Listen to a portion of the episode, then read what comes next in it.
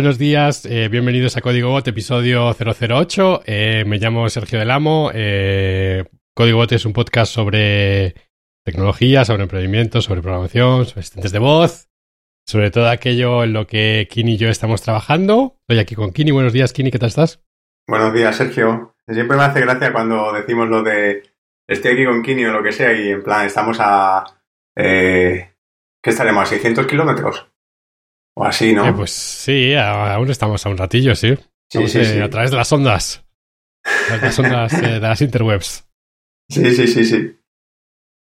Hoy queríamos hablar de, de un tema muy de Kini, sobre prácticas para compartir conocimiento dentro de una empresa. Eh, ¿Y quién mejor que, que Kini para hablar de ello? Sí, no, porque hoy ya, ya he dado la chapa alguna vez sobre esto en algún sitio, yo creo. Yo a Kini le conocí porque Kini, que ahora espero que nos cuente, me alojaba el meetup de Madrid eh, Groovy User Group en, en un edificio súper chulo que tenía Telefónica ahí en Gran Vía. eh, ¿cuál, es la génesis de eso, Kini? ¿Cómo te metes tú? Porque tú tampoco estás... No, no trabajabas No. con Groovy en aquella época. ¿no? Bueno, no, o sea, no vivía ni en Madrid. O sea, al final... em, o sea, un poco la movida de hacer cosas dentro de la empresa, aunque, aunque en 20 fue cuando hizo un poco más de ruido, porque al final, pues yo que estaba en Madrid y la empresa era más grande y, y me permitía moverme más. Al final meter en estas movidas siempre es un poco, o sea, buscando salirte un poco de la rutina, ¿no? E intentar hacerlo, intentar hacerlo dentro del propio círculo con el que trabajas. Para, pues, al final intentar que eso tenga una repercusión ahí, ¿no? Em, eh, o sea, con respecto a lo que decías, justo eh, lo último que has dicho, o sea, ni siquiera yo hacía Groovy, o sea, bueno, no hacíamos Groovy en la empresa en sí, sino que yo venía de hacer Java y, y en 20 acababa de entrar y se hacía Android. Entonces, e- ese era el Java que había. Y, pero ni siquiera los tests ni nada estaban, estaban hechos en Groovy. O sea, se usaba Java y ya está. Pero yo conocía, yo conocía Groovy, como venía de, la JVM, yo conocía, conocía Groovy y ahí una vez la había usado pues, eh, para cosas mías, ¿no? Para probar y para testing y cosas así. Y sabía que estaba el grupo porque yo creo que ya conocía gente del grupo, supongo yo creo que a Iván ya le conocía, no sé si de algún evento, no sé. O también estaba Andrés, Andrés Viedma, eh, Iván, que era el que lo organizaba. em, y, y mi idea fue un poco, dije, o sea, cuando me fui a vivir a Madrid, la idea era un poco, antes de que viviese en Madrid, siempre intentaba irme todos los fines de semana, bueno, todos los fines de semana no, pero bueno, una vez al mes o cosas así, siempre intentaba ir a Madrid, me lo pagaba yo, ¿no? E iba a eventos o a lo que pudiera ir, ¿no? A lo que me pudiera venir bien. Y viviendo en Madrid dije, joder, pues ahora vivo en Madrid, voy a ir a un montón de eventos. Y es mentira, fue completamente al, completamente al- al contrario, porque al final yo vivía en Madrid en el centro y el edificio de Twenty era el edificio este de Telefónica de Gran Vía. Y, y claro, muchos meetups empezaban a las 7, 6 y media. Yo vivía en el centro, los meetups no solían ser en el centro. Entonces al final tenía que estar cogiendo el metro a lo mejor media hora o lo que sea, si tenía que ir a la zona de ventas o a la zona de, de, la- de las torres o, o dependiendo de donde fuera, ¿no? Incluso fuera de, de Madrid en sí mismo, ¿no? Dependía un poco de... Pues al final no sacaba tiempo para ir. Y, y lo mismo para la gente que igual quería ir a eventos dentro de Twenty, ¿no? No, Al final no era yo la única persona que, que hacía esto. De hecho, yo creo que antes de que yo llegase, o sea, lo de que, por ejemplo, en Twenty se organizasen eventos ya se hacía de antes. De hecho, creo que el grupo de PHP Madrid ya se, ya se organizaba dentro de las oficinas. Y entonces, cogiendo un poco esa idea, porque ya había una especie de, pues, de, de, jun- de personas voluntarias, ¿no? Un comité de outreach que le, llama, que le llamamos en, en Twenty, era un conjunto de personas voluntarias y estaban orientados a eh, tanto a la marca de ingeniería hacia afuera como un poco a, a preocuparse de los ingenieros hacia adentro, ¿no? Del, del equipo en general hacia adentro. Y,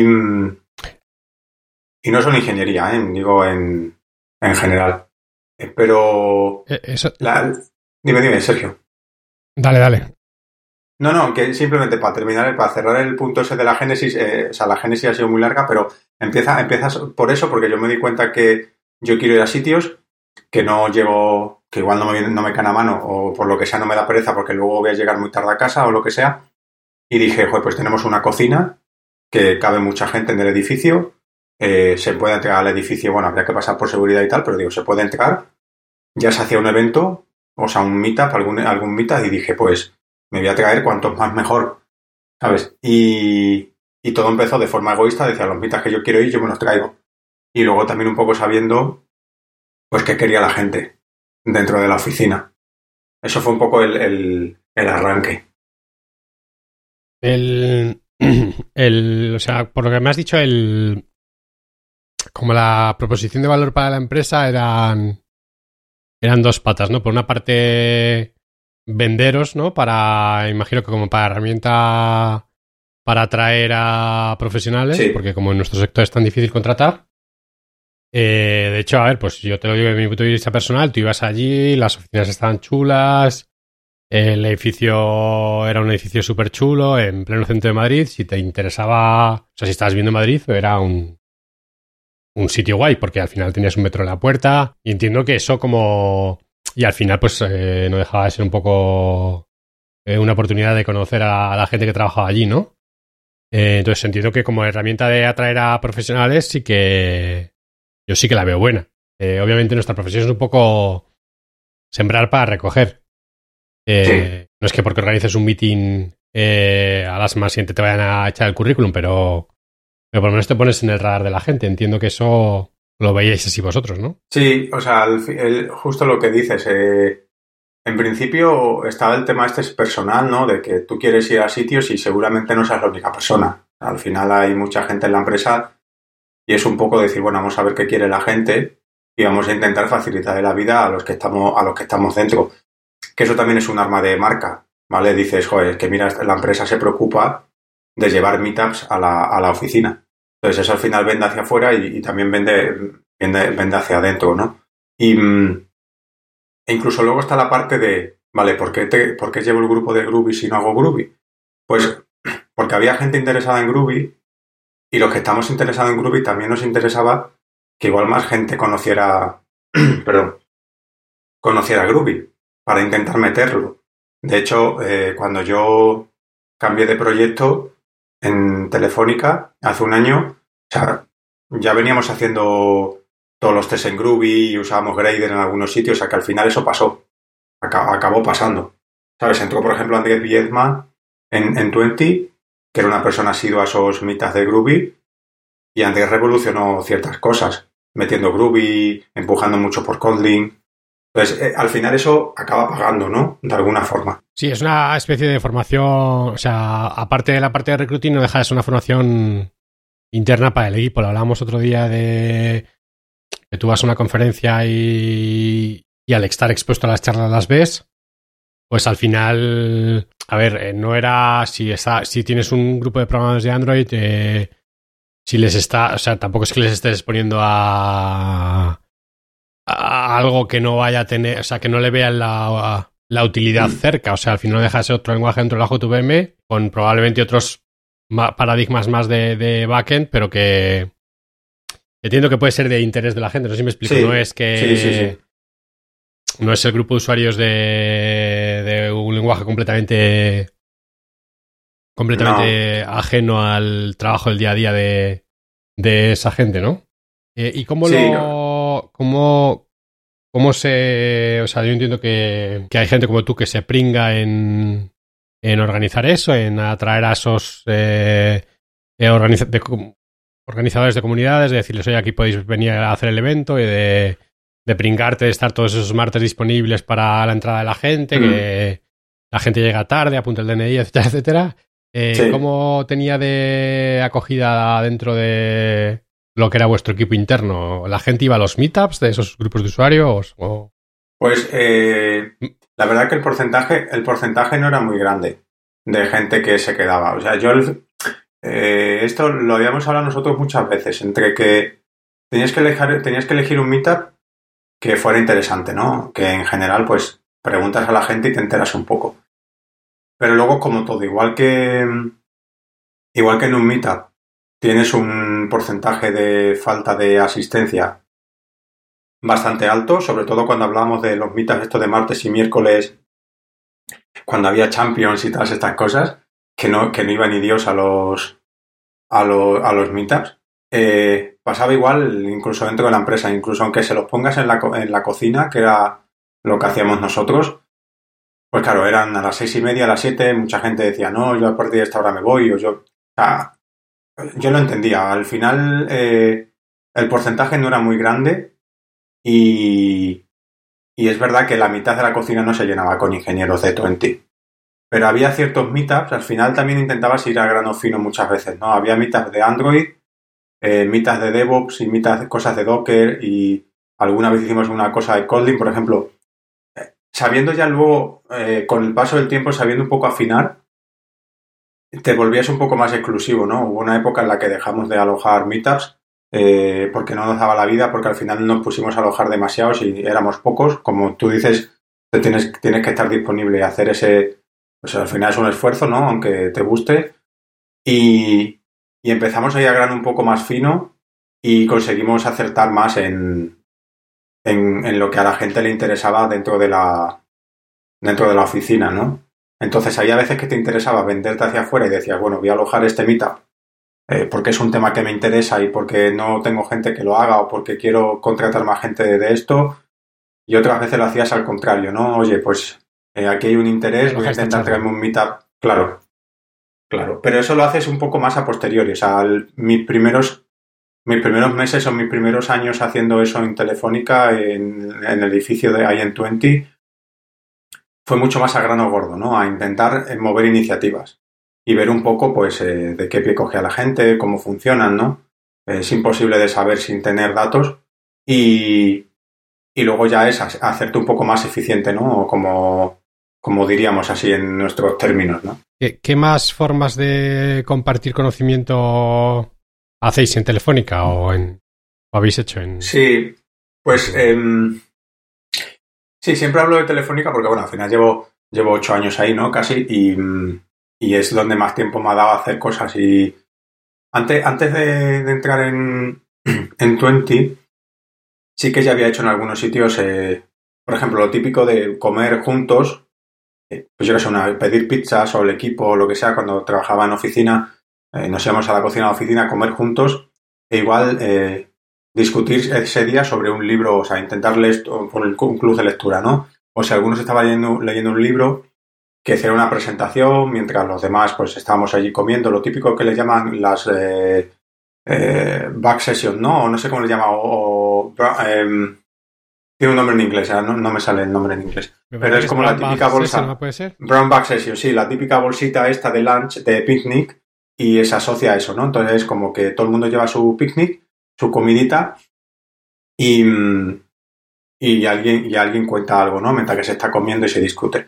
Eso sí que lo había empezado a hacer y, funcionó guay eh, antes de, entrar en, en 20 y al final de ir conociendo gente en eventos en Madrid, pues de allí en Madrid sobre todo y, y de algunos mitas pequeñitos, como yo todavía no vivía allí, pues te vas metiendo un poco en el mundillo de, de crear una cultura eh, un poco más eh, dinámica, ¿no? Y con, con, con, ese tipo de prácticas.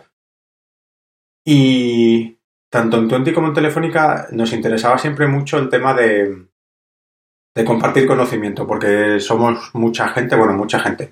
En Twenty éramos ciento y, ciento y, poco en ingeniería, diseño, producto y al final para mí son todos lo mismo, ¿no? Son gente que tiene inquietudes y cada uno de su, de su, de su árbol, ¿no? Pero hay veces que te interesa pues entender cómo, qué necesitan los demás. Y en Telefónica ahora mismo, en el área donde estoy, somos 300 y pico.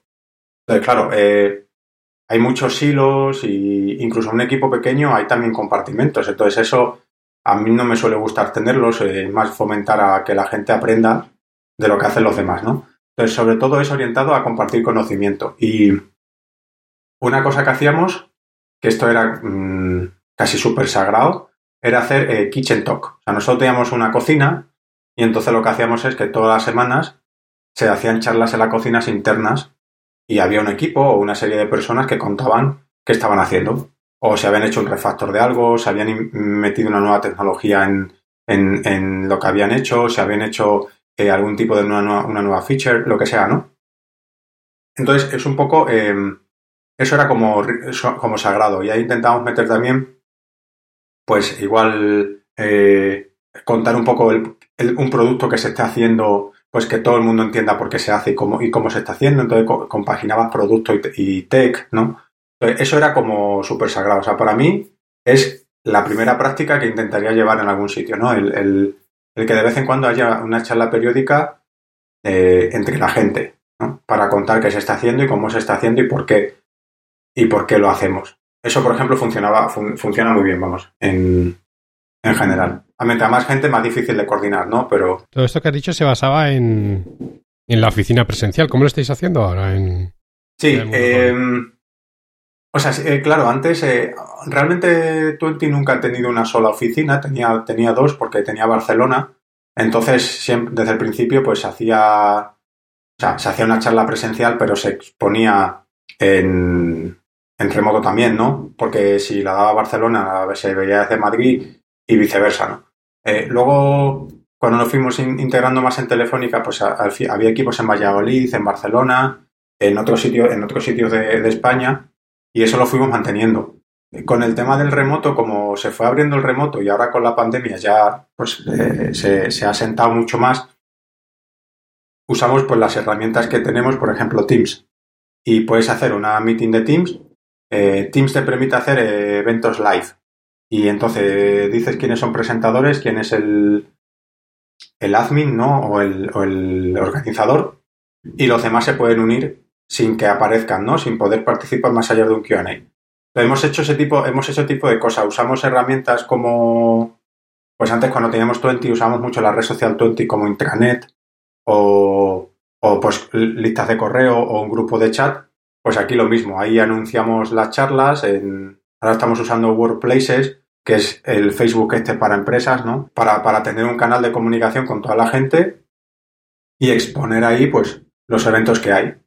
Y como puedes usar eh, Workplaces, puedes poner eventos live o con Teams también puedes enganchar un OBS y así puedes hacer un poco el streaming de, de la charla. Entonces, bueno, pues con, dos o tres herramientas que casi todos tenemos acceso, eh, puedes hacer ese tipo de, de, cosas y es como lo estamos intentando hacer en, en remoto en remoto desde el año pasado. Estamos intentando sobre todo 100% remoto. Igual antes eh, había gente que decía, oh, no puedo estar, pues grababa la charla.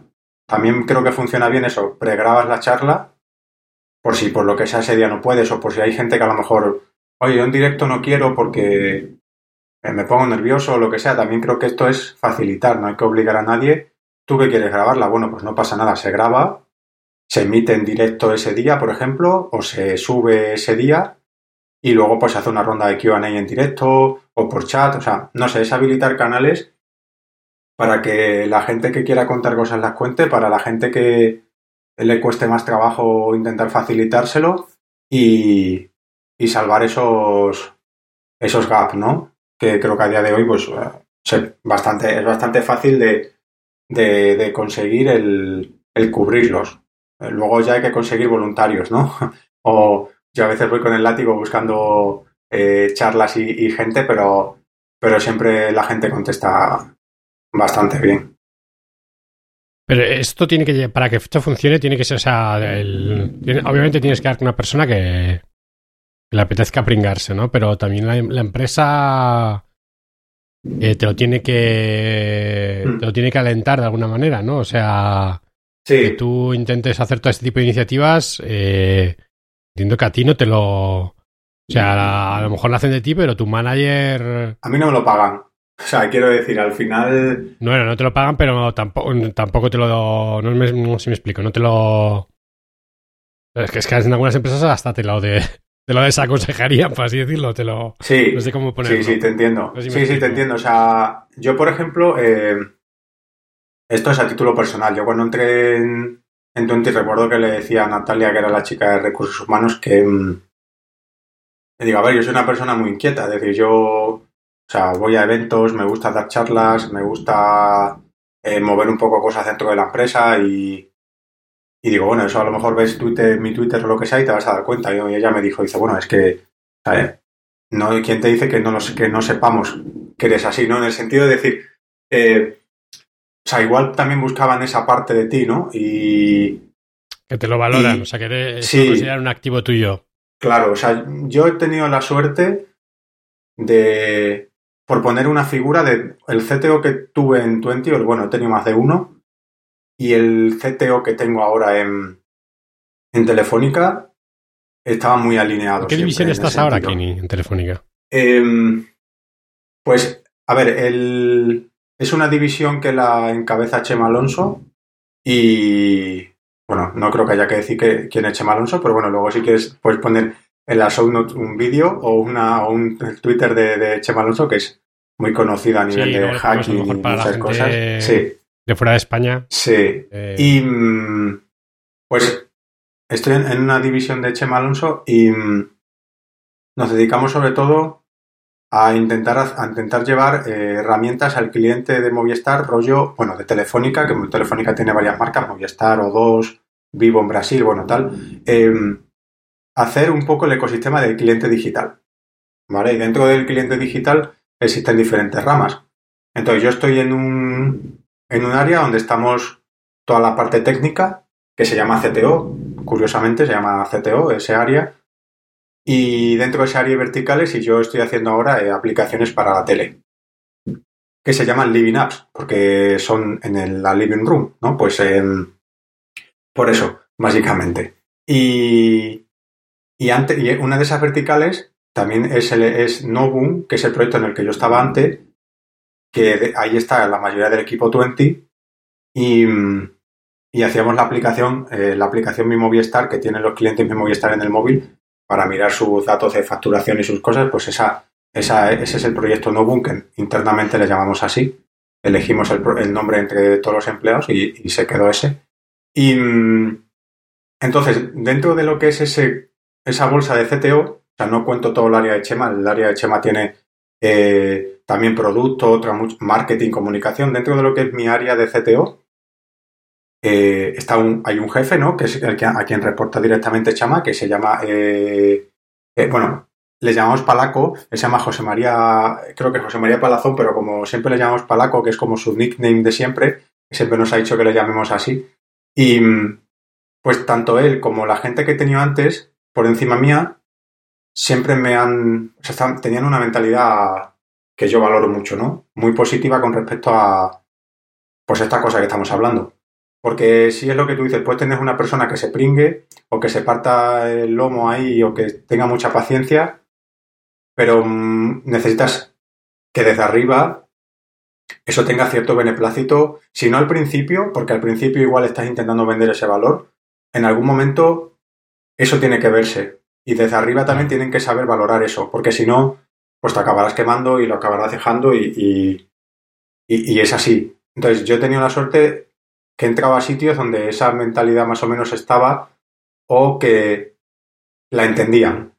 Y, y aunque yo, por ejemplo, soy, una, soy un poco ahora mismo un, ¿cómo se suele decir? Un más solitario en toda esta parte de CTO en la que yo estoy, intentando arrancar cosas, más a nivel de 300 y pico, no a nivel solo de cuando estaban 20, que éramos ciento y algo y ya había cosas que ya se hacían, antes de que yo llegara, pues estoy intentando replicar, o sea, escalar ese modelo y, y, por, y una cosa que, aparte de las charlas estas, que sí que las hemos hecho, las charlas estas semanales o mensuales, que las he conseguido ir arrancando entre todo CTO, eh, ahora, por ejemplo, se me ocurrió a partir del... No sé si viste en Twitter, ¿conoces a, a, Vicens, que habla mucho de AWS y de cosas serverless?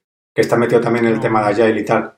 Pues em, en Twitter vi su empresa, que se llama, eh, bueno, lo voy a decir mal, sabes que los nombres soy malísimo, que se llama Boxen o algo así, creo, Boxa. Bueno, hizo, hicieron un summit interno por esto de hacer un evento entre todos y además lo hicieron público. Y hubo diferentes tracks y tal. Y, y justo a mí me estaban haciendo un onboarding y yo pensé, joder, podríamos tener un onboarding de todos para todos dentro de CTO porque somos diferentes verticales que igual venimos de startups que luego se integraron, como por ejemplo nosotros, la gente de Twenty, que no nos conocemos, que al final estamos usando las APIs que hacen uno y lo, que saca hace otro. Y, mezclamos conceptos, pues y le vendía a mi CTO, digo, oye, mira, pues podríamos hacer un, un CTO Summit, porque eh, somos el área de CTO, nos juntamos todos y hacemos una especie de onboarding de todos a todos, de tal forma que cada vertical dé una o, bueno, una o dos charlas de pues, qué hacen y cómo lo hacen.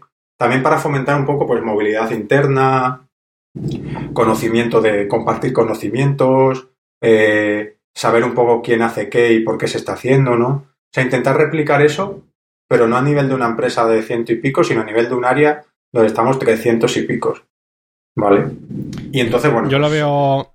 Lo veo interesante. nosotros tenemos el. Empresa hace que. está muy bien open source, pero hacemos consultoría, ¿vale? Entonces, eh, hacemos muchas veces consultoría sobre el open source. Y uno de los temas que tenemos es lo que dices tú, que mi empresa somos como, no sé cuántos somos, 130 o algo así, o entre 100 y 150. Y, y claro, a veces el tema está que tú estás trabajando con un cliente con tecnología X y es difícil saber quién de la empresa te puede ayudar en, con esa tecnología, ¿sabes? Sí. A lo mejor tienes un súper experto dentro de la empresa, pero si no está en tu departamento, o sea, yo al final dentro de la empresa, pues mi departamento somos como 15, 16 personas y esas 16 personas más o menos sé de qué pie cogeamos cada uno, ¿no? Pero el resto de la empresa a veces es un poco un poco más opaco y sí que es verdad que lo que dices tú que no sé si llamarlo, como decías tú, ¿cómo lo llamas? Onboarding o... Sí, bueno, onboarding... Que al final se sepa qué recursos hay dentro de la empresa para echarte una mano, porque a lo mejor no tirar de ellos porque ni siquiera sabes que existen. Eh, con lo cual, eso sí que sí que le, le veo bastante utilidad, la verdad. Sí, o sea, eh, claro, el concepto de onboarding realmente se diluye un poco porque igual, porque yo llevo ocho años ahí, entonces dices, bueno, es un onboarding. Realmente sí, porque estamos hablando de que este área de CTO se creó el año pasado o se llevaba gestando desde hace un año y algo y, nos, y, estamos gente que no nos conocemos y que cada vez colaboramos más pues para mí ese nivel es un onboarding, ¿no? Y, pero bueno, lo principal es eh, que es de todos para todos, ¿no? Y, lo que, vamos, el CTO Summit se va a hacer, quiero decir, es una cosa que yo empecé a mover con, con Palaco, que al final yo necesitaba su visto bueno porque esto lo tienes que vender a toda la gente, tienes que poner unas fechas, le tienes que decir a la gente que esa fecha, pues, es lo que tú dices, yo si pongo una fecha, no le puede decir una persona a su jefe, oye, que Kini ha dicho que va a hacer un evento, voy a este día no trabajo que toca ver charlas. Entonces, al final esto tiene que venir, tiene que venir de tu jefe para que tenga el sello como que claro, como que está bien atender a esas charlas, ¿no? Claro, y, y a ver, es lo que tú dices antes, yo todavía o sea, yo creo que hay de todo, ¿no? Y sé de gente que, que a su jefe o lo que sea no le puede hacer gracia a este tipo de actitudes y gente que al contrario, ¿no? Y yo siempre le he visto más positivo que negativo. En, realidad entiendo eh, que a una persona que se meta en esto como organizador, pues yo dedico parte de mi día a día a hacer estas cosas. No todos los días y tampoco todo el tiempo. Pero necesito tiempo de mi día a día. Hay veces que lo saco de fuera y hay veces que, me lo, que lo saco de, de las horas que estoy trabajando. Y eso es algo que hay que entender y que tú mismo tienes que saber si lo eres capaz de llevar o no. Pues lo mismo como asistente, ¿no? Lo que pasa que si, si quieres hacer algo para todo el área, necesitas que todo el área lo sepa y que eso sea una cosa que, que alguien haya dado su aprueba, ¿no? De decir, mira, este es el sello, ¿no? De, de, que, de que se va a hacer y, necesitas ese respaldo. Yo, yo siempre he dicho que no, o sea, no es obligatorio tener ese visto bueno para hacer cosas, pero depende del nivel al que llegues eh, sí que puedes requerir eso. Pues para hacer charlas mensuales o semanales, donde además se graban, pues que se conecte quien pueda y ya está. Y luego ya lo, la distribuyes. Pero para hacer un evento de este tipo, que también va a estar todo grabado, ¿vale? Pero que es un evento orientado a, vale, vamos a hacer todos ahí un, como un team building, ¿no? Como un offsite, pero no, bueno, no se puede hacer, ¿no? Pues como una especie de offsite y con lo cual todos vamos a poder estar liberados en la medida de lo posible para atender a las charlas de los compañeros, para hablar con ellos por el chat. interna. Justo, es eso, ¿vale? Pero que sea una conferencia interna que además eh, todo el mundo sepa, incluso producto, lo que sea. Por eso, yo, por ejemplo, lo que te estoy hablando de esto hoy, llevo moviéndolo hace tres semanas y va a ser para final de mayo. O sea, yo quería avisarlo con mucha antelación. Y lo avisé hace dos semanas porque al final esto lo tiene que saber producto, lo tiene que saber las entregas, ¿no? La gente que, que al final tiene que cerrar cosas, el poder decir, vale, pues bien. De hecho, yo la primera fecha que di la cambié porque a todo el mundo no- le venía bien. Ah, bueno, es imposible que a todo el mundo le venga bien, pero había ciertas entregas que había que sacar de ciertos equipos y dije, bueno, no pasa nada, se cambia y tal. Entonces es muy importante que, que, que la gente sea consciente que eso es para todos. Y, mm, y nada, la acogida ha sido buenísima, así que ya te contaré cuando pase el mayo. el, un follow-up. Sí, qué tal ha sido todo, pero tengo bastantes ganas, la gente está muy ilusionada, o sea, a todos los niveles, y todo el mundo, el feedback que está dando de la idea es muy positivo, así que y yo animo a la gente ¿eh? a que intente hacer iniciativas en sus en, su- en sus empresas. Si tuvieras porque- que lanzar esto en una empresa, o sea, si tuvieras que lanzar eh, algo así en una empresa chiquitita, que no sea un- que fuera una empresa de Sí. 20 personas, ¿qué, qué recomendarías hacer? ¿Qué, Hombre, lo, qué harías? Lo primero que yo haría es, que ya que somos pocos, es el hace- hacer sesiones semanales, pues yo que sé, con la merienda, con el café, con la comida, o, o dedicarte una hora a la semana, hora y media, te encierras con esa gente personas o te pones ahí distendido y que alguien cuente algo. Si no es del día a día, porque igual con 20 personas todos saben todo lo que se hace, pues de mm, inquietud es tuya. Pues está aprendiendo este lenguaje, está aprendiendo este framework, está haciendo esto con Arduino. Yo qué sé, he configurado mi pecera para tal. O sea, no sé. O sea, quiero, creo que al final eso hace mucho equipo y conoces a la gente. Entonces, un equipo de 20 personas, igual compartir conocimiento es menos necesario, no que no lo sea. Es más fácil de conseguir y reservar una hora semanal para todos, eh, muchísimo más fácil, pero aplica igual. ¿Sabes? Lo único que, bueno, puede, puede que haya veces que no tengamos que hablar de trabajo. De hecho, está, está guay que haya veces que no tengas que hablar del, del trabajo y alguna vez nosotros hemos rellenado que- huecos. Que, a ver, para el, el tema de fomentar las, las relaciones interpersonales, eh, ayuda. Eh, Sí, sí. Porque eh, yo, por ejemplo, con mi departamento no nos juntamos ni de coña una hora o media hora a la semana entre todos los que estamos. Y es verdad que el trabajo en remoto... A ver, yo ahora mismo me siento cómodo, pero sin rebobinar la cinta atrás, eh, un Sergio con 20 años recién salido de la universidad que estuviera trabajando en remoto casi, yo lo digo, es un poco rollo rollo mercenario del equipo A, ¿no? Que vas ahí y, y vas sin contacto, no sé si me explico.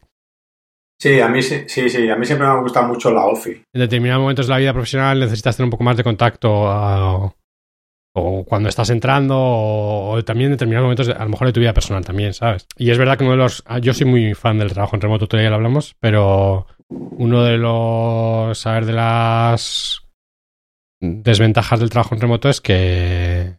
Pues es verdad que estás solo, muy solo, ¿sabes? Sí, Entonces, pues este tipo de cosas a lo mejor sí que pueden ayudar a,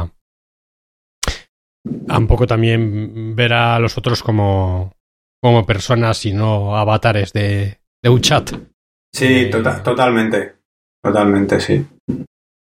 De hecho, luego si quieres también podemos poner, o sea, ya dejaremos para terminar un poco esto, en las show notes si quieres podemos dejar eh, algunos artículos que, bueno, digo algunos en plural, no sé si tenemos uno o dos, sobre incluso una charla que di con Confina, una compimia de 20, sobre cultura de aprendizaje en la empresa, ¿no? Que está un poco relacionado con esto y donde hablamos de, de ciertas prácticas eh, que hemos ido llevando a cabo y, un poco también cómo han funcionado y qué tal. Entonces, bueno, no es 100% eh, esto, pero está muy relacionado con, o sea, una de las prácticas es lo de las charlas internas y esas cosas, ¿no? Entonces, luego si quieres te paso los links y, mm, y los, Sí, los claro, lo dejamos. metemos, en, Sí, lo metemos en las notas. Sí. Vamos a ir cerrando, Kini. ¿Qué colofón le pones al episodio de hoy?